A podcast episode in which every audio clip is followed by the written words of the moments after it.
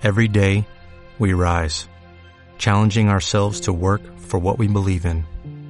At U.S. Border Patrol, protecting our borders is more than a job, it's a calling.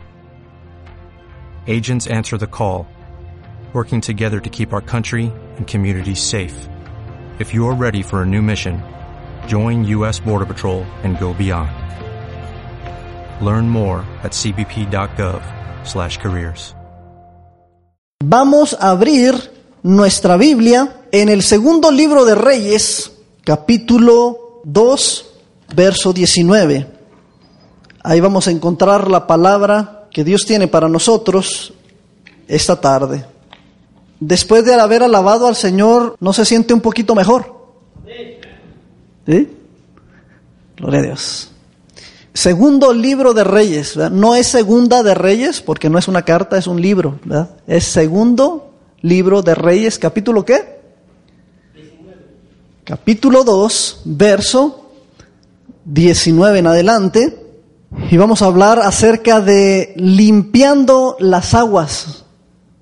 Todo lo tienen, dice la palabra del Señor. Y los hombres de aquella, perdón, los hombres de la ciudad dijeron a Eliseo, he aquí, el lugar en donde está colocada esta ciudad es bueno. Todos digan conmigo, bueno. Como mi Señor ve, mas las aguas son malas y la tierra es estéril. Entonces él dijo, o sea, Eliseo, traedme una vasija nueva y poned en ella sal. Y se la trajeron. Y saliendo él a los manantiales de las aguas, echó dentro la sal y dijo, así ha dicho Jehová, yo sané estas aguas y no habrá más en ellas muerte ni enfermedad. Hasta ahí la palabra del Señor. Entonces vemos aquí en este pasaje de la Biblia, el Señor había utilizado por mucho tiempo a un profeta que se llamaba Elías. Elías tenía un discípulo que se llamaba Eliseo.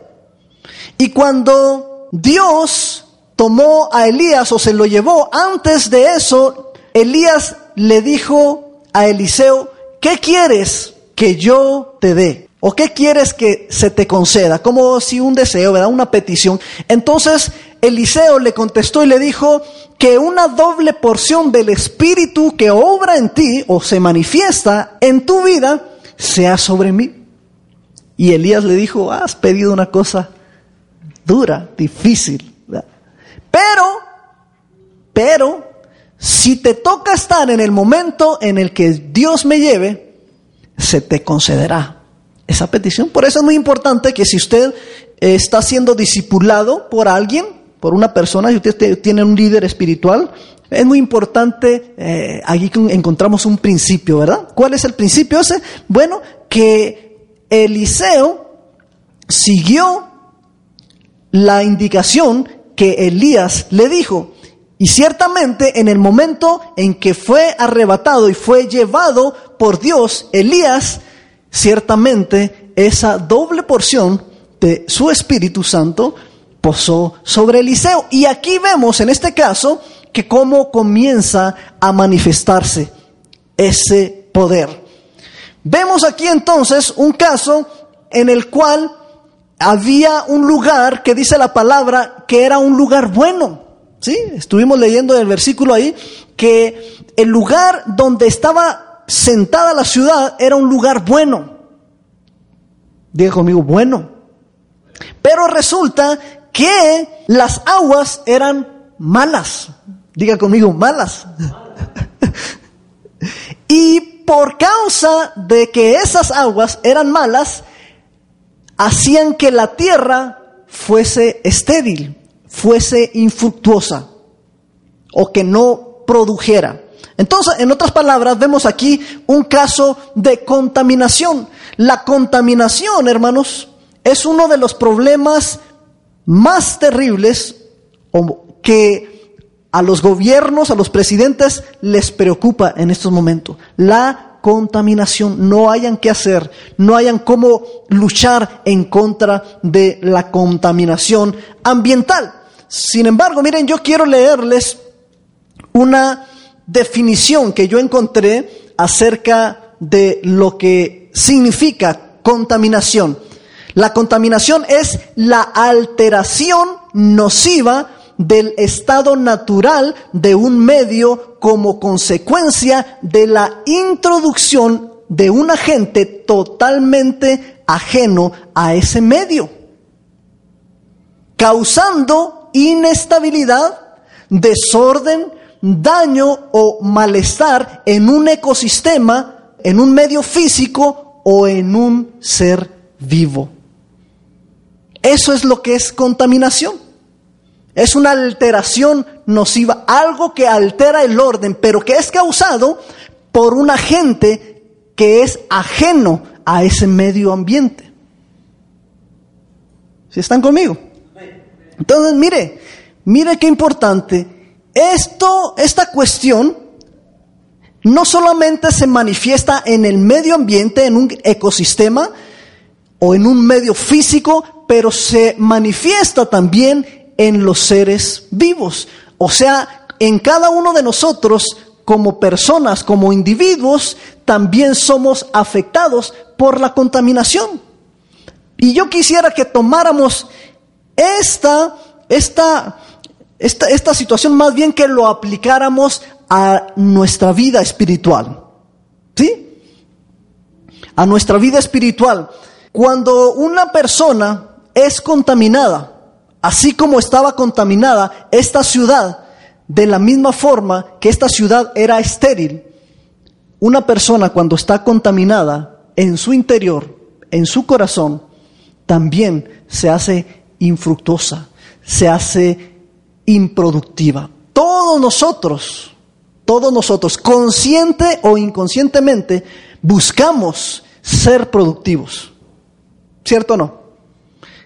¿Quién de ustedes se levanta en la mañana a trabajar para perder el tiempo solamente? ¿O quién de ustedes cuando va al trabajo lo, hace para perder tiempo? ¿Verdad que no? No. Porque si va con esa mentalidad, pues una de dos. Le van a decir, bueno, pues si tú vienes aquí a perder el tiempo, ahí está la puerta, vete a perder el tiempo a tu casa, ¿no? Pero aquí el trabajo se viene a producir, ¿cierto o no? Eso es normal. Todos nosotros buscamos ser productivos. El problema es que nosotros a veces somos contaminados y esa contaminación, ese agente ajeno que es como una, algo que está alterando el orden en nuestro interior, viene a perjudicarnos y es nocivo. Ahora, vamos a ver entonces, yo quiero que vayamos ahí y que eh, y yo quiero mencionarles tres cosas que provoca que una persona se contamine. Tres cosas. La primera es cuando una necesidad no es suplida. Cuando una necesidad no es suplida, eso puede provocar en el corazón o en el interior de una persona que se contamine. Éxodo capítulo 15, verso 22 al 24 dice que hizo Moisés que partiese Israel del Mar Rojo y salieron al desierto de Shur y anduvieron tres días por el desierto sin hallar agua. Quiere decir que tenían sed. Habían caminado tres días por el desierto, pero no encontraron agua. Y llegaron a Mara, o sea, Mara es un lugar, y no pudieron beber las aguas de Mara porque eran amargas. Por eso se le pusieron el nombre de Mara. Verso 24 dice, entonces el pueblo murmuró contra Moisés. Es Éxodo capítulo 15, verso 22 al 24. Entonces lo que estaba pasando aquí es que, como dice el pasaje, estaba el pueblo caminando y ya habían durado tres días en el desierto. Y obviamente que cuando una persona va caminando, pues le da sed, se cansa. Entonces dice que anduvieron esos tres días, pero no encontraron agua. Solamente encontraron un lugar donde había agua, pero esas aguas estaban o eran amargas y no las podían beber. Y como resultado de que ellos pensaban de que Dios no les había suplido para su necesidad, ellos murmuraron. ¿Murmuraron contra quién? Contra Moisés. Qué importante.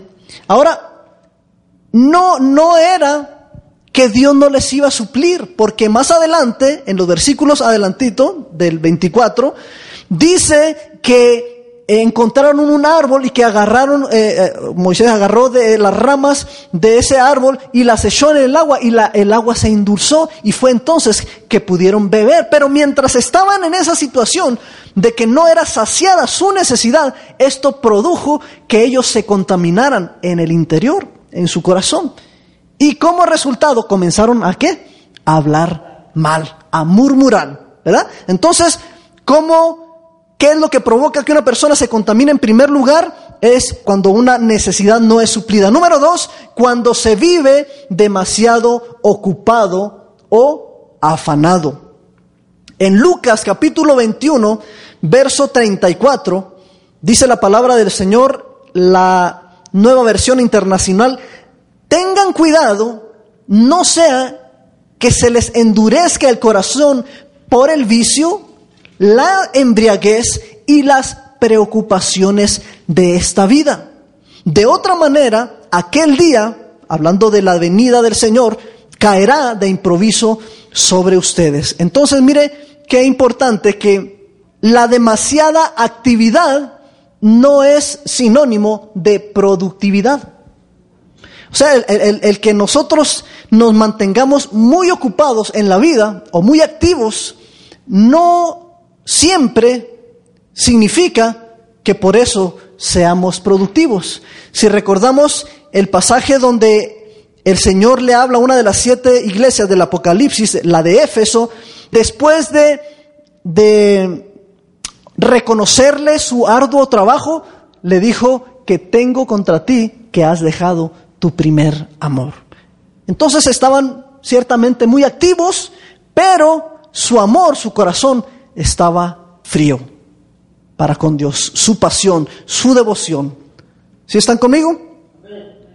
Entonces, ¿qué es lo que sucede, hermano, en, este, en esta situación, en este caso de cuando una persona está demasiado ocupada o afanada? Eh, lo que sucede en este punto, hermano, es que el afán produce un desgaste en la persona, un desgastamiento, un cansancio, que poco a poco va a ir debilitando a la persona. Entonces, al momento en que viene la prueba, viene la tentación, viene los problemas, esa persona cuando quiere echar mano de los recursos para poder salir adelante o superar ese problema, no tiene de dónde echarlos, porque está demasiado cansado. ¿Sí me estoy explicando? Entonces es muy importante que nosotros entonces realicemos y entendamos lo importante que es aprender a descansar en el Señor. En medio de todas nuestras ocupaciones o responsabilidades que tengamos, descansar en Dios. Por eso dice Jesucristo, todos los que estén trabajados, cargados, vengan a mí, que yo los haré descansar. ¿Cuál era el propósito de, de Dios con su pueblo de sacarlo de Egipto, de la esclavitud y llevarlos a una tierra prometida, era que entraran en el reposo de Dios. Porque Dios está interesado y conoce, y es más, de hecho desde el principio de la creación estableció un día de reposo. ¿verdad? ¿Por qué? Porque Dios conoce que cuando estamos demasiado exhaustos, estamos demasiado... Uh, sobrecargados, nosotros vamos a ser más susceptibles ante los ataques del diablo. ¿Sí me estoy explicando? Entonces es muy importante tomar en cuenta eso. Número tres, ¿qué es lo que provoca que una persona se contamine? Es cuando no perdona.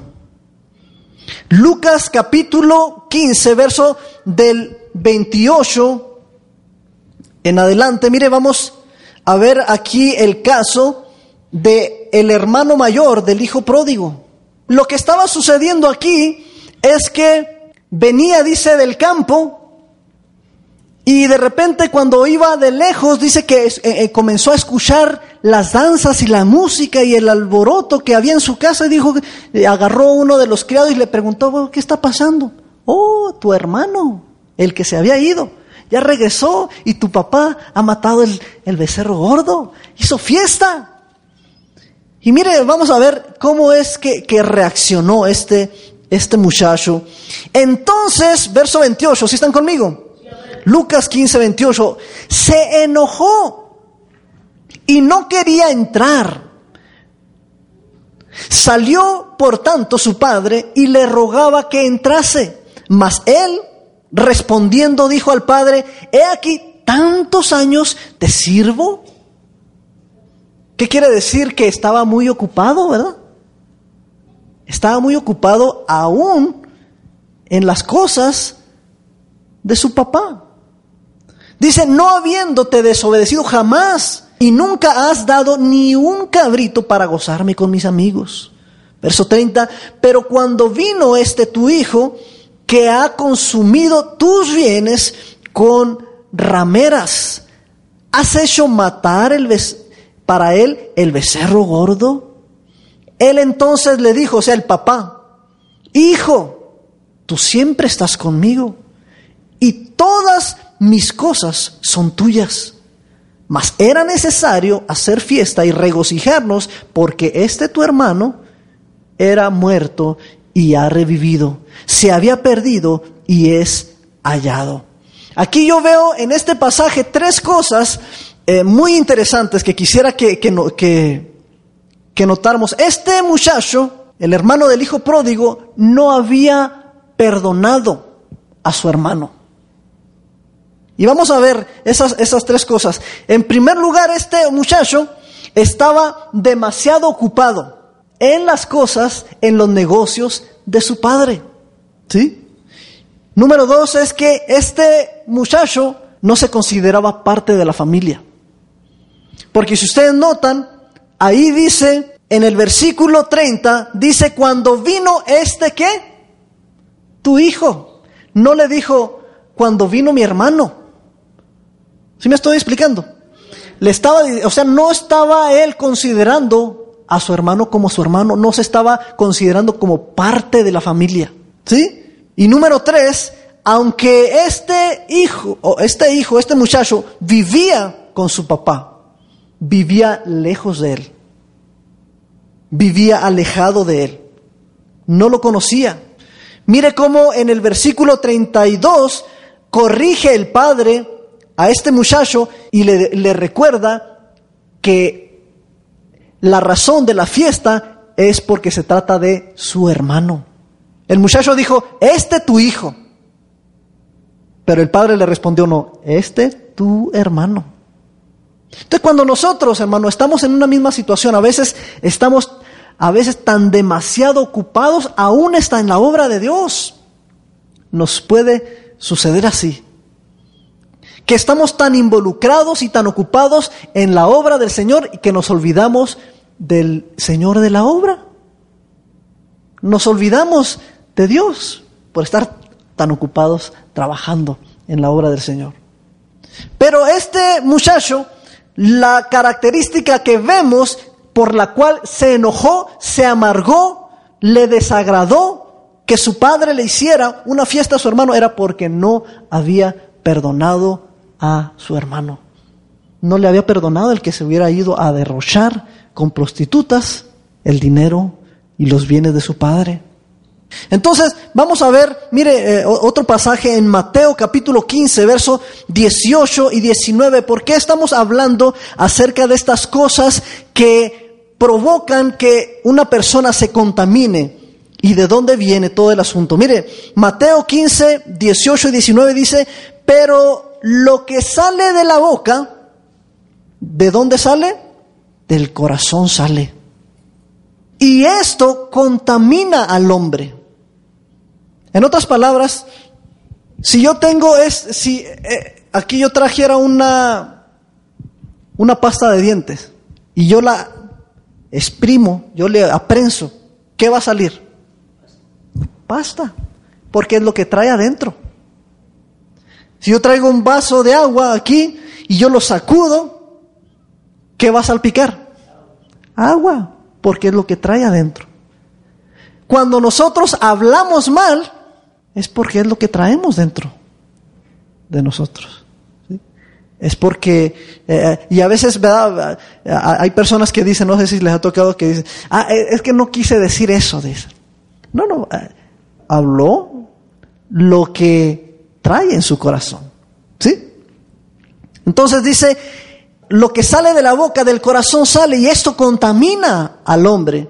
Porque del corazón salen qué? Los malos pensamientos, los homicidios, los adulterios, las fornicaciones, los hurtos o los robos, los falsos testimonios, las blasfemias, estas cosas son las que ¿qué? contaminan al ser humano. Y todo lo demás que vemos en nuestro exterior de la contaminación ambiental y de, y de, y de las enfermedades y todo, viene como resultado de este problema que tenemos en el corazón. Todo lo demás. Nosotros mismos somos los que estamos echando a perder este planeta. No le podemos echar la culpa a nadie más. Entonces vamos a regresar a nuestro pasaje clave, ¿qué es la, la, la solución que nos ofrece entonces Dios o la palabra de Dios? Bueno, dice aquí en nuestro pasaje principal que estuvimos leyendo que cuando estos hombres vinieron y le dijeron, Eliseo, tenemos un problema, Resulta que el lugar en donde está la ciudad es bueno, pero resulta que eh, las aguas están contaminadas y como resultado la tierra es estéril. ¿Qué fue lo que les dijo ellos? ¿Qué les respondió? En el versículo 20, segundo libro de Reyes, capítulo 2, verso 20, traedme una vasija que nueva. Lo que en primer lugar Dios necesita para limpiar o purificar o sanar esa contaminación que tenemos muchas veces en nuestro interior, necesita una vasija nueva. ¿Qué representa? ¿Qué es una vasija? Es un depósito. Es un depósito donde Dios pueda vertir, derramar su bendición. ¿Sí? Dice la Biblia en Lamentaciones capítulo 4 verso 2, dice, los hijos de Sión o sea, los hijos de Dios, preciados y estimados más que el oro puro, ¿cómo son tenidos por vasijas de barro, obra de manos del alfarero? Y Pablo en 2 de Corintios 4:7 dice, "Pero tenemos este tesoro en vasos de barro." Quiere decir que el tesoro de Dios es nuestro corazón, el depósito donde desea Dios morar y donde desea Dios depositar su tesoro. Nosotros somos esas vasijas. Pero Dios desea una vasija nueva. ¿Qué, quiere decir con esto? Bueno, por eso es que Dios le dijo, o Jesucristo le, habló a Nicodemo acerca de que si quería ver el reino de Dios, tenía que nacer de nuevo. Tenía que ser un depósito nuevo. Amén. Entonces, en primer lugar, si queremos ser sanados de la contaminación, tenemos que presentarnos como un depósito nuevo. Y número dos, ¿qué fue lo que le, le pidió? ¿Qué más le siguió pidiendo? Dice, y poned en ella sal. Sal. La sal es lo que le da sabor a la comida. ¿no? Imagínese comer una comida sin sal. ¿Cómo sabe? Pues desabrida. Puede ser el mejor platillo, puede ser el, mejor guisado, pero si no tiene sal, no sabe a nada, ¿verdad? Así somos nosotros. Podemos ser unas vasijas, pero si no tenemos sal, pues no sirve para nada. Dice el Señor Ustedes, hablando de, su iglesia, los, los creyentes, dice, son la sal de la tierra. Pero si la sal pierde su sabor o se vuelve insípida, entonces dicen, no sirve para nada. Entonces, la segunda cosa que necesitamos no solamente es presentarnos a Dios como un, una vasija nueva, un depósito donde Dios pueda derramar su bendición, pero necesitamos sal. ¿Por qué es tan importante tener sal, hermano? Porque hay muchas personas que a través del diario vivir le han perdido el sabor a la vida. Ya no disfrutan la vida, ya no se alegran de vivir. Han perdido la esperanza, han perdido la fe, han perdido el amor. ¿Me estoy explicando? Entonces es importante que nosotros como vasijas tengamos sal, que es lo que le va a dar sabor a nuestra vida. ¿Por qué cree que tanta gente se deprime? Porque no le encuentra sabor a la vida como el de la mochila azul. No se divierte con nada. ¿Sí? Entonces necesitamos ser vasijas dispuestas y dejar que Dios deposite en nosotros su sal, que le dé sabor. Amén. Y número tres dice que, y saliendo él a los manantiales de las aguas, echó dentro la sal. Es decir, que venía la corriente, ¿no? Venía la corriente, supongamos que aquí viene una corriente de aguas. Y cuando le trajeron a Eliseo esa vasija, y cuando pusieron sal en la vasija, él no se puso a la mitad del río y la echó ahí, sino que se fue a donde estaba, ¿qué? El manantial, donde estaba la fuente o de donde salía todo para que se desparramara esa agua por toda la ciudad. Ahí cuando la echó en ese manantial fue cuando comenzó a fluir la bendición, la sanidad y la vida. Cuando habla de manantial, está hablando, ahí le puse, del corazón. Proverbios capítulo 4, 23 dice, sobre toda cosa guardada, guarda tu corazón, porque de él mana la vida. Cuán importante es, hermanos, amigos que están aquí, que podamos nosotros continuamente, todos los días de nuestra vida, estar velando para guardar nuestro corazón, que no se dañe ni se contamine. ¿Sí están conmigo?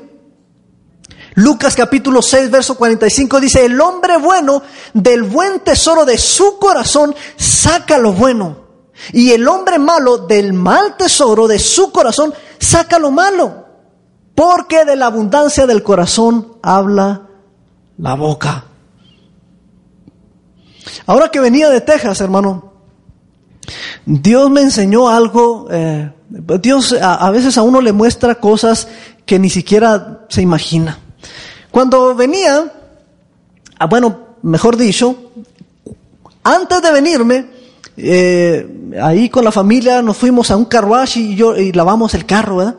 Lavamos el carro por fuera y por dentro únicamente lo aspire. Y cuando venía en el camino, la mayor parte del camino tocó, gracias a Dios, que estaba nublado. Y entonces, resulta que de repente, no sé si no sé qué, causó, pero de repente comencé a ver medio pañoso el vidrio de hoy. Dije, no, pues qué mal lo limpié, ¿no? Me quedó sucio aquí.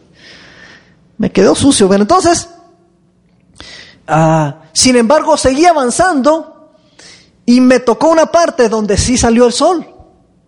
Y cuando entraban los rayos del sol directo, así de frente por el vidrio, pues más pañoso se veía. De repente estiré el dedo así y le dice, le dice y resulta que la mugre estaba por dentro. Y ahí como que se me prendió el foco y dije, muchas veces así sucede con nosotros. Muchas veces nosotros no alcanzamos a distinguir que el problema que, que tenemos se encuentra dentro de nosotros. Y nosotros lo vemos enfrente y pensamos que es la demás gente. Pero resulta que nosotros somos los del problema. Por ejemplo, una persona que está amargada, frustrada. Todo el mundo le ve defectos negativos, todo el mundo lo ve mal eh, eh, y, reniega y dice no y esto y, y esto y, a donde quiera que va le huele mal las cosas. Pero a veces no nos damos cuenta, si nos detuviéramos un poquito y le hiciéramos así, estiráramos la mano, nos íbamos a dar cuenta que el problema está dentro de nosotros. Está en el interior. Y entonces necesitamos ser limpiados de eso, hermano. Necesitamos ser purificados. Hoy aprendí una lección nueva también. Estábamos ahí platicando con Jorge y él me contaba que ellos acostumbran a sembrar sus papás allá en su tierra. Y una de las lecciones que me dio es que dice que ellos siembran las, las semillas de cebolla y cuando crece la plantita como de este tamaño, la arrancan, bueno, la, la arrancan con todo y raíz para trasplantarla a otro lugar para que pueda crecer más. Pero la clave o una de las claves para que pueda tener éxito esa plantita y no se muera es que la raíz tiene que estar limpia. Yo digo, así sucede con nosotros. Así exactamente sucede. Si nuestro corazón está contaminado, todo lo vamos a ver mal, todo lo vamos a ver negativo, todo lo vamos a estar eh, señalando, lo vamos a estar criticando, lo vamos a estar... ¿Por qué? Porque no nos damos cuenta que a veces tenemos el parabrisas, eh, eh, el vidrio sucio y la suciedad, como en mi caso, el día, ahora que venía de, de viaje, me impedía la visibilidad. Y entre más entraba la luz por enfrente del vidrio, menos veía. Llegaba a una parte donde estaba nublado y como que se componía.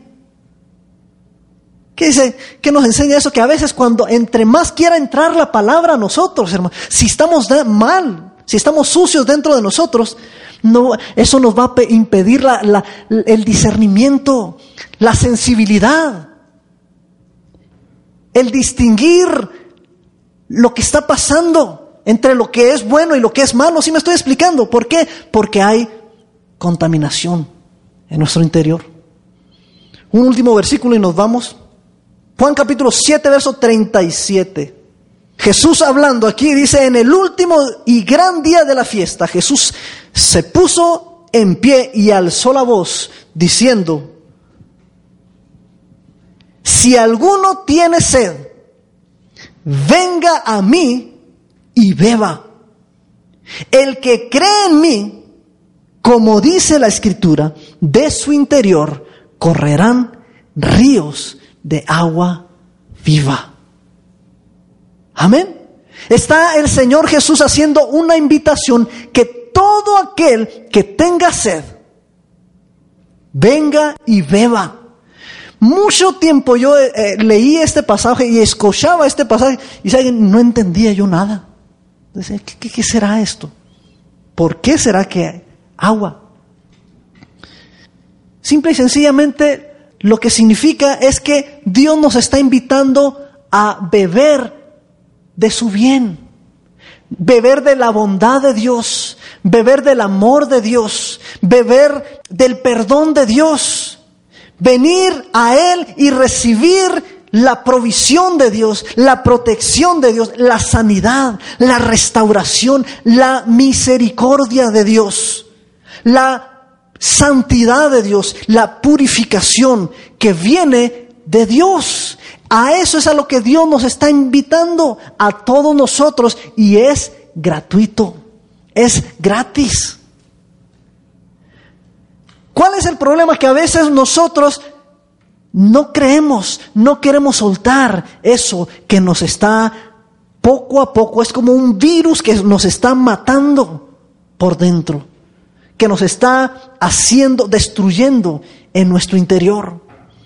Entonces cuando nosotros venimos y bebemos de ese bien, de esa agua purificadora de Dios, dejamos de quejarnos, dejamos de frustrarnos, dejamos de culparnos, dejamos de preocuparnos, dejamos de atemorizarnos, de defendernos. Ve que hay personas que continuamente aunque no les diga uno las, las cosas para mal, pero continuamente se está defendiendo.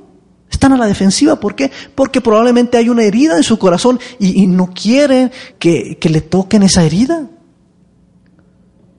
Cuando bebemos del bien de Dios, dejamos de renegar, dejamos de desanimarnos, dejas de amargarte, dejas de llamar la atención, de hacer cosas para llamar la atención.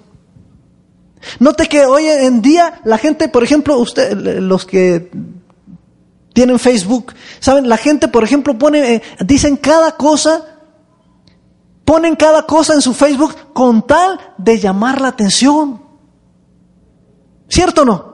La, gente quiere atención con, esa, con esas cosas, con esas actitudes. La gente a gritos está pidiendo atención y aceptación. Pero cuando nosotros venimos y bebemos de las aguas de que Jesucristo nos está ofreciendo, no le tenemos necesidad de andar llamando la atención porque ya nuestra sed, nuestra necesidad está suplida. Estamos completos en Cristo. ¿Cuánto dicen amén? Vamos a ponernos de pie entonces, hermanos, y yo le invito que si usted no le ha dejado a Dios, no ha venido a beber de esas aguas de Dios, ese bien que Dios nos ofrece, esa misericordia, ese favor, ese perdón,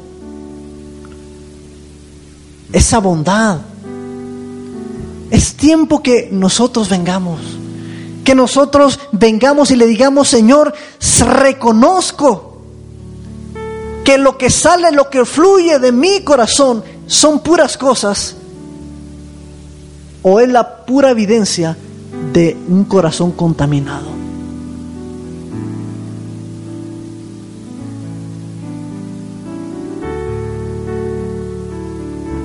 Yo le invito entonces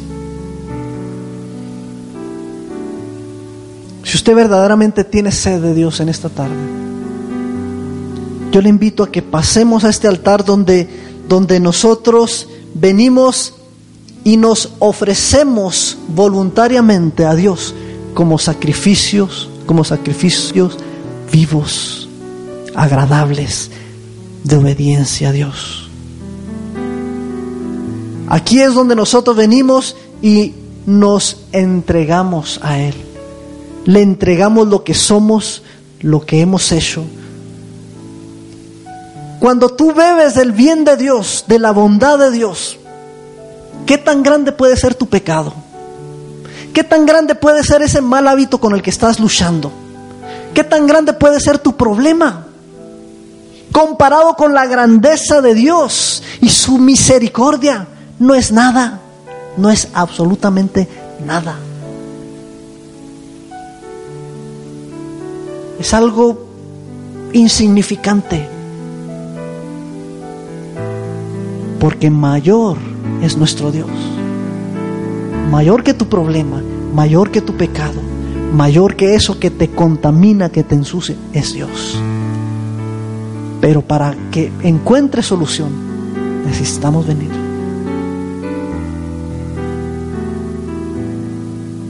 Así de sencillo.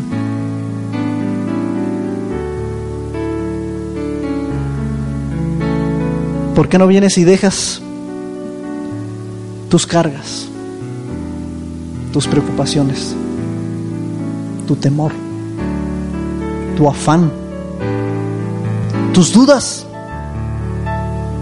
tu confusión, tu desesperación aquí en el altar, en el altar de Dios? Amén. Bueno. El que tenga oídos para oír, oiga.